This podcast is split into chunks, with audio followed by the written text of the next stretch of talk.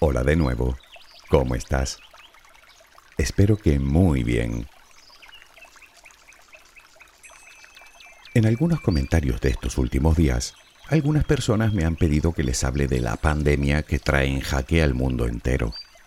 Sinceramente creo que ya hay demasiada gente hablando de lo mismo. Desde remedios mágicos hasta teorías de la conspiración, pasando por todo tipo de bulos malintencionados, las redes sociales están a reventar de información que ya te adelanto yo que no te sirve para nada. Quiero decir que estar informados, sí. Intoxicación informativa, mejor no. Porque eso crea confusión y en muchos casos verdadero pánico. Algo que se transmite a muchísima mayor velocidad que cualquier virus. Y entenderás que eso no beneficia a nadie. No es la primera vez que la humanidad sufre una pandemia. Y no será la última, según afirman todos los científicos, que son al fin y al cabo los que realmente saben. En mi opinión deberíamos dejar de enredar y centrarnos en acabar con esto. Y la única manera, insisto, es siguiendo escrupulosamente las recomendaciones de las autoridades sanitarias. En cualquiera de los casos, puede que no podamos movernos de casa, pero nadie nos impide ir libremente donde queramos con nuestra imaginación. Y es precisamente lo que pretendo con el audio de hoy. Evadir tu mente a través de un extraordinario y misterioso viaje hacia el fondo del mar. Bueno, eso, y reconciliarme con tantos y tantas oyentes que echan de menos los audios de viajes y de ciencia, a quienes les prometo hacer más de este estilo. Pero centrémonos en el tema. Como sabes, en torno al 71% de la superficie de nuestro planeta está cubierta de agua. Sin embargo, conocemos mejor la superficie de Marte que el fondo del océano. De hecho, se considera el ecosistema más grande, rico y diverso del mundo, y aún así se calcula que de él solo conocemos entre el 5 y el 10%, y casi todo de los primeros cientos de metros, cuando se estima que su profundidad media ronda los 4.000 metros de profundidad, cerca de dos millas y media, nada menos. Pero entonces, ¿qué sabemos del fondo del mar? ¿Cómo es? ¿Qué hay en el fondo más profundo? Si pudiéramos quitar toda el agua, ¿qué veríamos?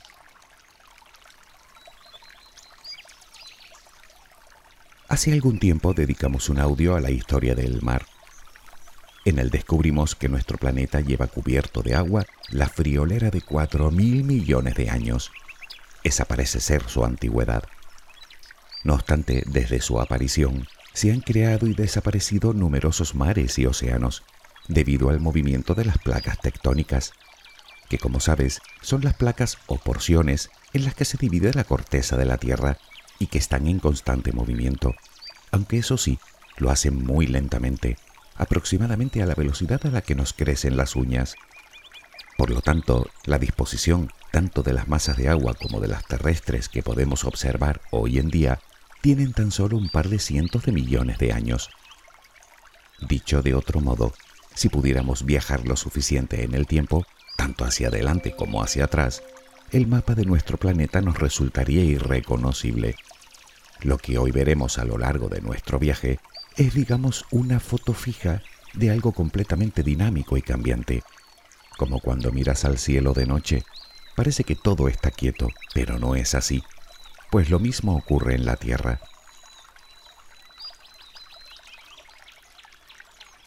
Dicho todo lo anterior, hay que tener en cuenta que, aunque casi tres cuartas partes del planeta están cubiertas de agua, esta forma una capa muy delgada si lo comparamos con el tamaño de la Tierra aunque con todo, aún así sigue siendo en su mayoría todo un misterio para la ciencia. Pero, ¿por qué? Pues por varias razones, entre las que destacan dos.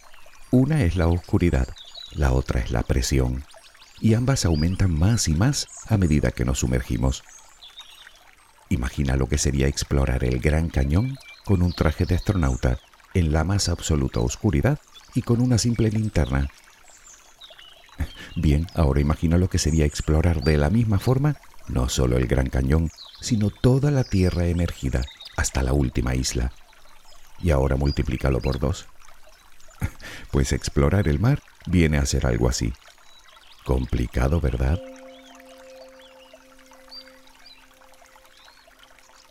Si pudiéramos quitar toda el agua de los mares y océanos, podríamos ver lo que llaman corteza oceánica o el suelo oceánico, y la imagen nos parecería sorprendentemente parecida a la superficie emergida.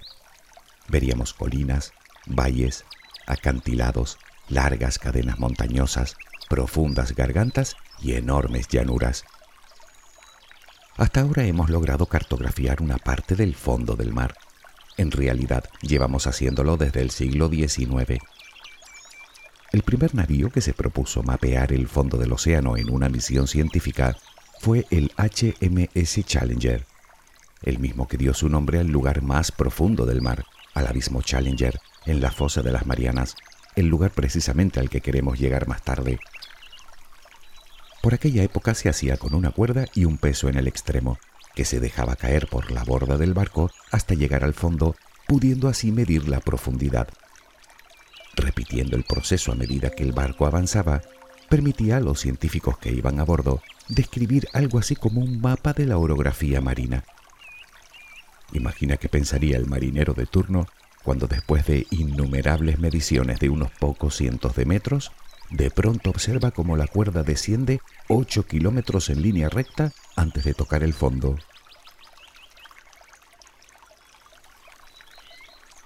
En el siglo XX se continuó con la tarea, pero obviamente con otros aparatos más modernos y sofisticados como el sonar. Aún queda muchísimo trabajo por delante, y de hecho distintos países tienen sobre la mesa algunos proyectos para continuar la exploración con misiones tanto tripuladas como robóticas. Pero con lo que sabemos hasta ahora, nos podemos hacer una idea bastante aproximada de lo que hay debajo de toda esa agua. Vaya por delante que todos los mares y océanos, aunque a simple vista son similares, en realidad no lo son tanto. Varían entre otras cosas en tamaño, profundidad, corrientes y temperatura, siendo el mayor y más profundo el Océano Pacífico, seguido, como era de esperar, por el Océano Atlántico, mientras que en el lado opuesto de la tabla se encuentra el Océano Ártico, con una media de poco más de mil metros de profundidad, frente a los cuatro mil de los anteriores.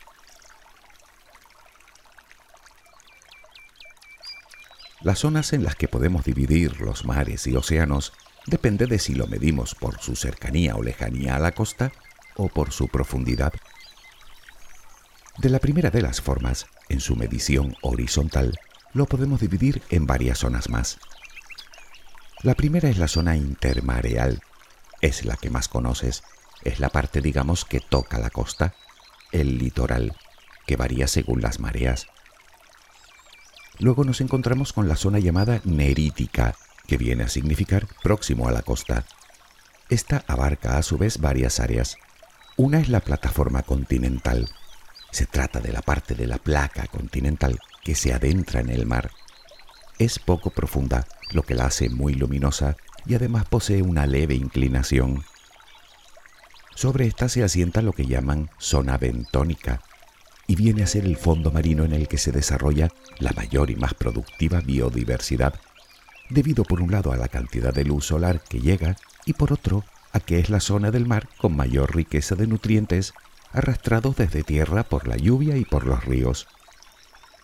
A todos esos seres vivos se les llama comunidad bentónica y un claro ejemplo de ellos son los corales.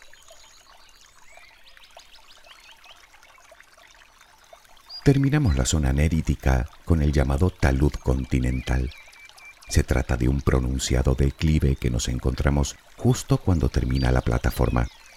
Dependiendo de dónde nos encontremos, esa pendiente puede llegar hasta las mismas llanuras abisales, a miles de metros de profundidad. Justo aquí termina el continente, por así decirlo, por eso se le denomina borde continental.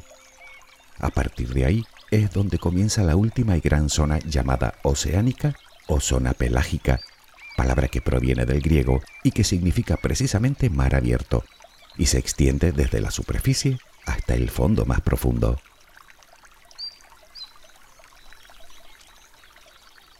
Como te decía, la otra forma de dividir el mar es midiéndolo verticalmente, es decir, en sus diferentes profundidades.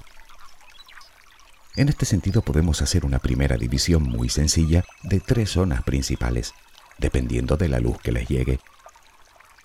Tenemos una primera zona muy iluminada hasta aproximadamente los 200 metros de profundidad, llamada zona fótica. A partir de ahí y hasta los 1000 metros de profundidad, más o menos, tenemos la zona disfótica o crepuscular, donde llega muy poca luz el 80% de toda la vida marina se encuentra precisamente dentro de estos mil primeros metros de profundidad, debido principalmente a la luz solar. Y por último tenemos la zona en la que la oscuridad es total y se extiende hasta el mismo fondo marino, llamada zona afótica, sin luz.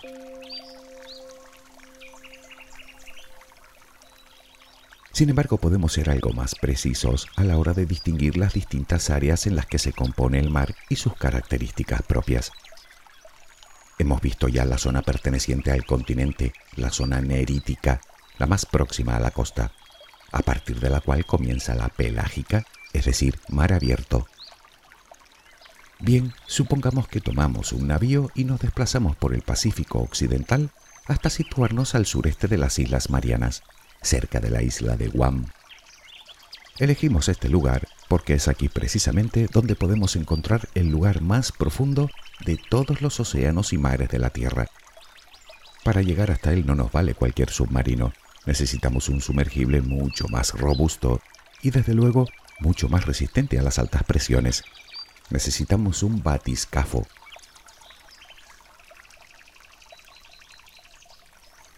Bien, comenzamos la inmersión. Lo primero que nos encontramos es como la piel del mar. Es lo que denominan zona epipelágica. Se extiende hasta unos 200 metros de profundidad y es obviamente la zona más iluminada y también la más cálida. En esta primera capa se halla la base de todo el complejo entramado de la cadena alimentaria marina, el plancton, y más concretamente el fitoplancton microscópicas algas marinas fotosintéticas que no solo producen oxígeno, sino que sirven de alimento al zooplancton, que a su vez alimenta a otra infinidad de especies marinas, empezando por las ballenas.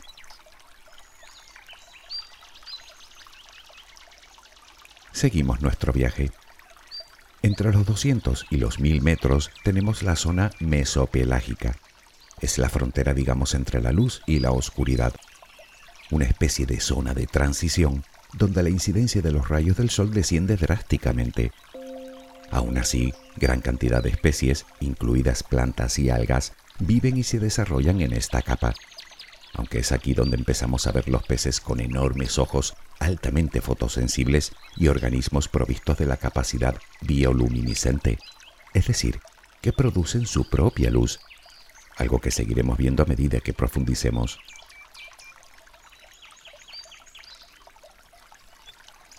Seguimos descendiendo. A continuación, entre los mil metros y los cuatro mil metros, nos encontramos con la zona llamada batipelágica o zona batial, del griego batis, que significa profundo. Naturalmente entra de la zona afótica, donde la luz del sol no llega ni por asomo, por lo que la oscuridad es total, y además la temperatura media del agua ronda los 4 grados centígrados. Del exterior solo podemos ver lo que alumbran nuestros focos, que es más bien poco. En esta zona, y a medida que nos sumergimos más y más, podemos comprobar cómo la vida ya no es tan abundante como en las capas superiores, debido no solo a la oscuridad, sino a las enormes presiones y a la peligrosa disminución de oxígeno en el agua. No obstante, siguen habitando numerosas especies. Eso sí, parece ser que solo de animales, porque lo que se refiere a plantas y algas, a partir de ahora en nuestro viaje ya no encontraremos más. Es en la zona batial, aunque en otra latitud, donde se asientan los restos del mítico Titanic, hundido en 1912, a cerca de 4.000 metros de profundidad. Desde luego no es el único pecio que descansa a esta profundidad, pero seguro que sí es el más popular.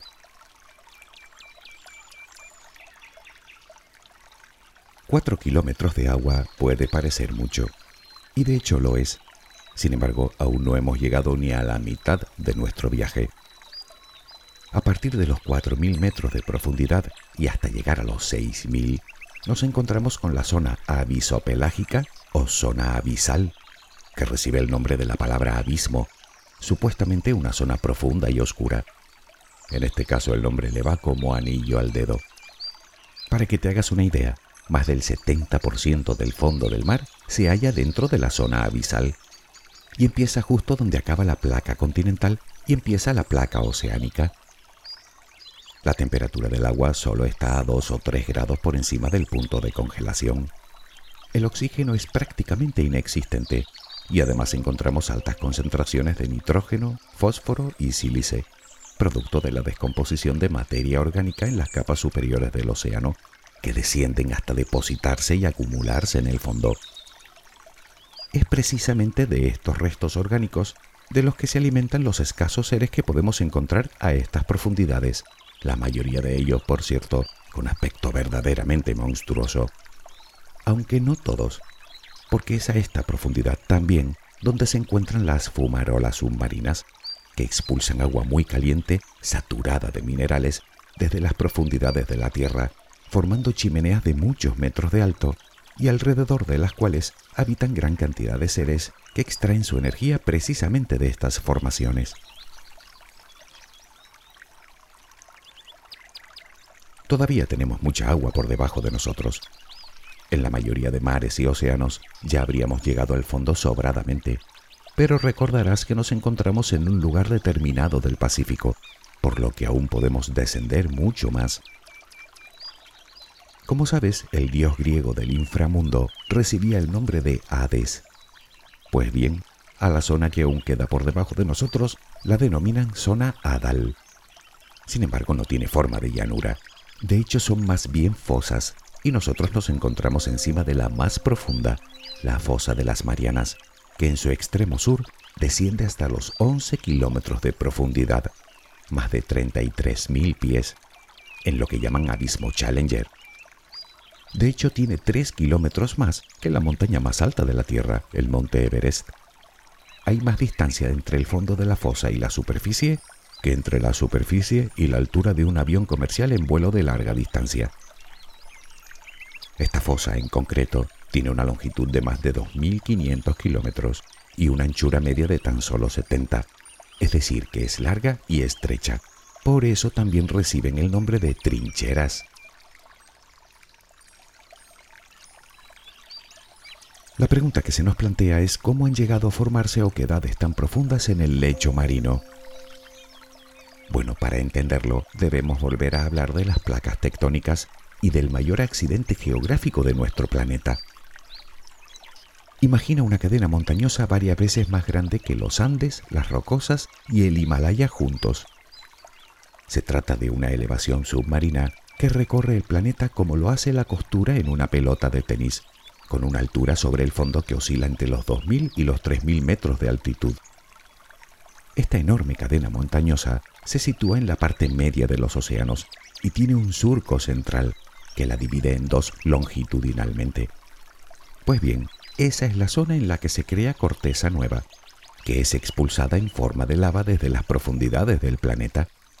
Estaba empujando la corteza oceánica que se mueve hacia los lados como una cinta transportadora hasta encontrarse con la placa continental.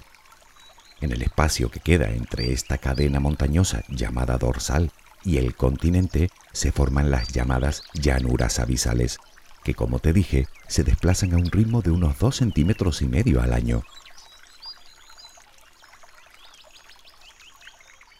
Cuando la placa oceánica, normalmente más pesada que la placa continental, se encuentra con esta última, se introduce bajo ella, formando estas profundas depresiones. Por eso, las fosas oceánicas suelen encontrarse cerca de la costa, justo donde la placa oceánica se encuentra con la continental. El rozamiento entre ellas produce intensa actividad sísmica. La placa oceánica penetra hasta el interior de la Tierra, hasta el manto, donde el calor la funde, haciendo que los materiales más ligeros asciendan formando volcanes que a su vez forman islas. Por ejemplo, las Islas Marianas, sin ir más lejos, o Japón, o Filipinas, o Nueva Zelanda.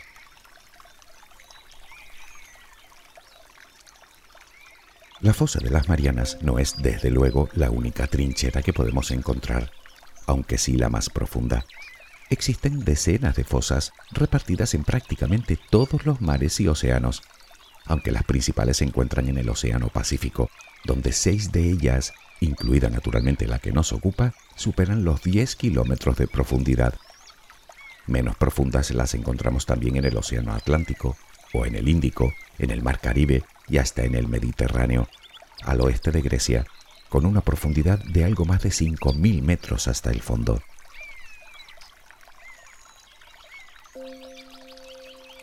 Hasta ahora, en muy pocas ocasiones, en tres concretamente, el hombre ha podido bajar hasta el fondo de la fosa de las Marianas, hasta el abismo Challenger. Aunque lo cierto es que se trata de un viaje muy peligroso, si tenemos en cuenta que la presión a la que se ve sometida la nave es unas 1100 veces mayor que la que sentimos en la superficie, más de una tonelada por centímetro cuadrado, capaz de reducir una pelota de baloncesto hasta el tamaño de una de tenis. En el caso de romperse el sumergible, sus tripulantes prácticamente ni se enterarían, pues morirían al instante, aplastados por toneladas y toneladas de agua.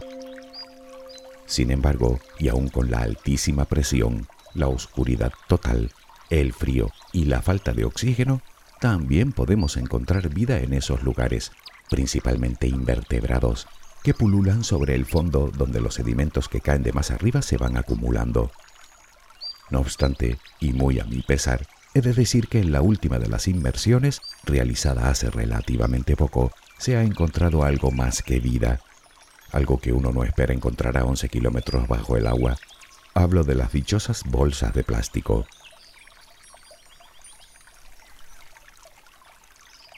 Pero bueno, aun con esa pequeña o gran decepción, hemos llegado hasta lo más profundo del mar, que es lo que pretendíamos, y ahora solo nos queda volver a la superficie, a la luz del sol, al aire fresco. Si este viaje hubiese sido real, hubiéramos tardado varias horas solo en llegar hasta el fondo y otras tantas para volver. Pero es lo que tiene la imaginación, que nos permite ir y venir a nuestro antojo rápidamente y sin peligro alguno. Hasta ahora del mar solo hemos descubierto una pequeña parte. Imagina las maravillas que nos aguarda en cada rincón inexplorado de ese grande y precioso azul. Solo espero que algún día haya una pandemia de sentido común y logremos entender de una vez por todas que este planeta no es nuestro por derecho divino, que solo somos sus depositarios y que ya va siendo hora de tratarlo con el respeto que merece. ¿No crees? En fin, con esta reflexión me despido de ti hasta nuestro próximo viaje. Espero que tengas una luminosa jornada. Hasta muy pronto.